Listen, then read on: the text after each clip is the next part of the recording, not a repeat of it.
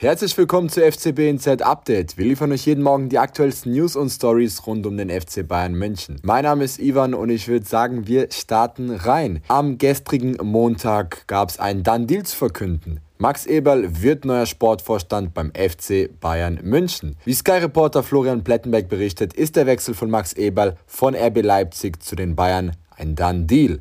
Der 50-Jährige wird demnach neuer Sportvorstand des FC Bayern München. Ja, auch die Bild und Randsport haben diese Verpflichtung bestätigt. Demnach gab es vor kurzem tatsächlich ein finales Gespräch zwischen Eberl und dem Aufsichtsratboss Herbert Heiner, bei dem auch die letzten Details abgeklärt worden sind.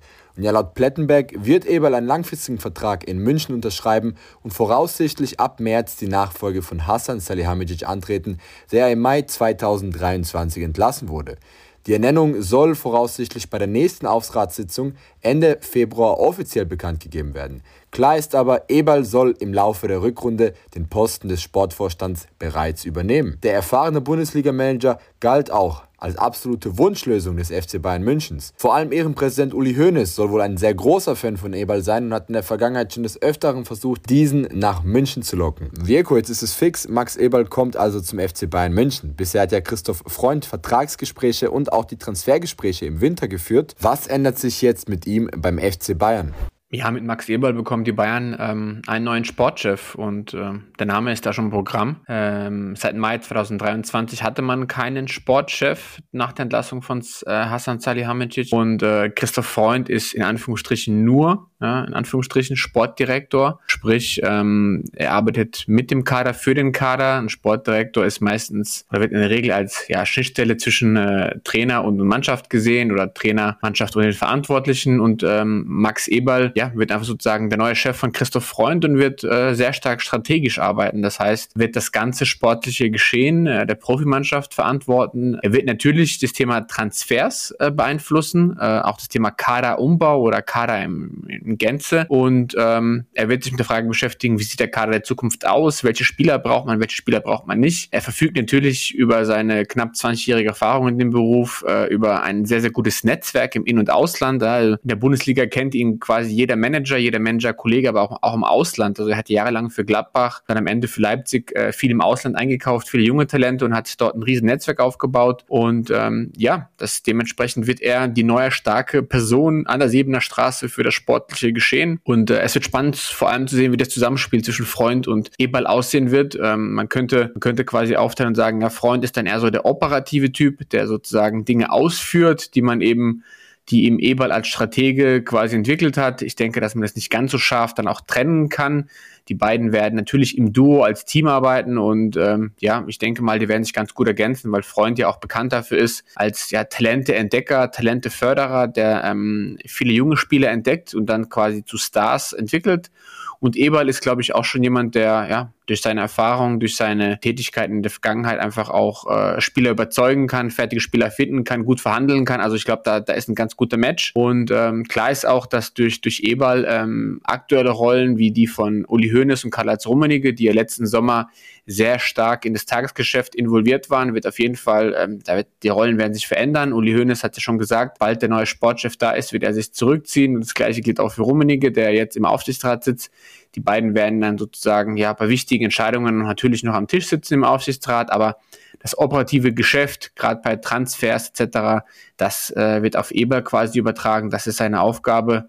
Und äh, gleiches gilt auch für Jan Christian Dresen als Vorstandsvorsitzenden. Wir erinnern uns, er war im vergangenen Sommer maßgeblich am Kane-Transfer beteiligt, hat dort ähm, auch mit den Tottenham Hotspur, also mit Daniel Levy direkt verhandelt.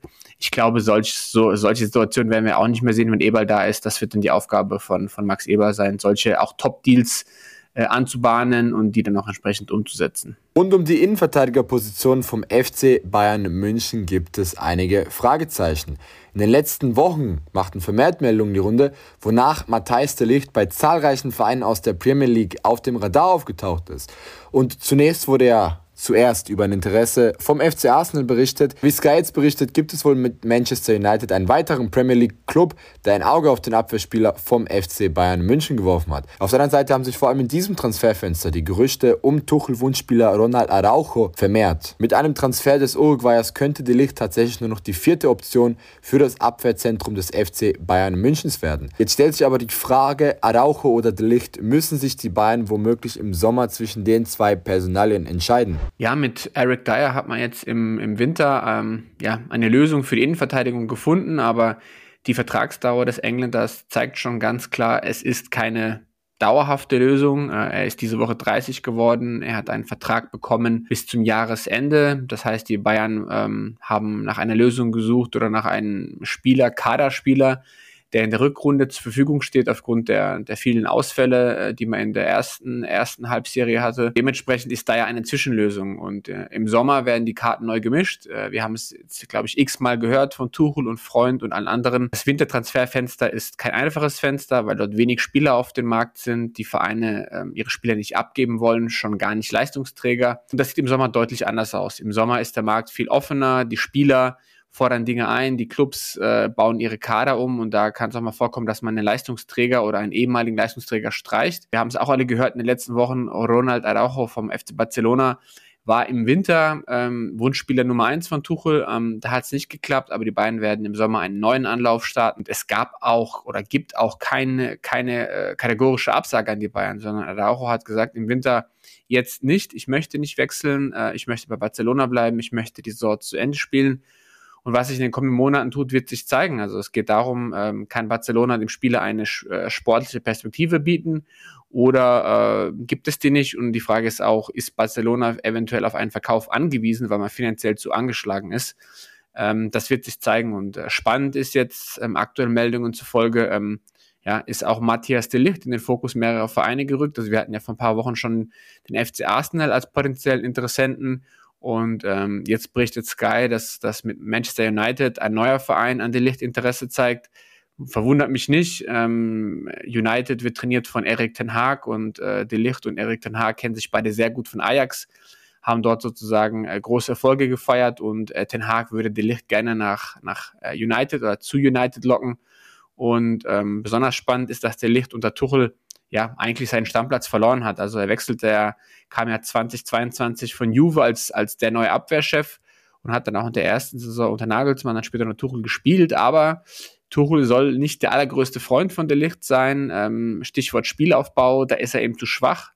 Delicht ist eher der klassische Verteidiger, der Zweikämpfe gewinnt, der im Kopfball sehr stark ist, der auch Torgefahr ausstrahlt, der jetzt aber nicht den öffnenden Pass spielt. Und dementsprechend ähm, ist klar, wenn Araujo kommen sollte, dann könnte De Licht äh, nur noch auf, auf Platz 4 der Innenverteidiger in der Hierarchie rücken, hinter äh, Kim, Upamecano und Araujo. Und dann ist die Frage, will er sich das antun? Ich denke eher nicht. Und dementsprechend könnten dann die Lockrufe aus dem Ausland, gerade wenn dein ehemaliger Coach dich ruft, unter dem du groß geworden bist, natürlich sehr verlockend sein. Und dann wird es spannend zu sehen, ob die Bayern sich entscheiden müssen. Äh, holen sie Araujo für viel Geld und geben dafür die Licht ab oder ähm, was passiert dann mit dem Niederländer. Und äh, klar ist, die Bayern haben viel Geld investiert, 2022 knapp 70 Millionen Euro. Und diese Summe will man natürlich wieder zurückbekommen, ja. Und ähm, es gibt natürlich Vereine, die die, die Licht ähm, auf dem Radar haben. Er ist mit 24 äh, auch sagen wir, im besten Fußballeralter. Und dann wird spannend zu sehen, ähm, ja, wie und ob die Bayern ihre Defensive umbauen, eben in der Innenverteidigung.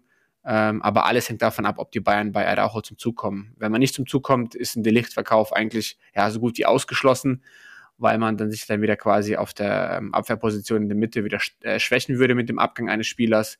Dementsprechend hängt viel davon ab, ob die Bayern äh, bei beim Uruguay Araujo zum Zug kommen werden oder nicht im Sommer. Das waren die aktuellsten Meldungen hier bei FCB Insight Update. Für noch mehr Bayern News und exklusive Einblicke hinter die Kulissen besucht doch gerne unsere Website oder folgt uns auf unseren Social Media Kanälen. Vielen Dank fürs Zuhören.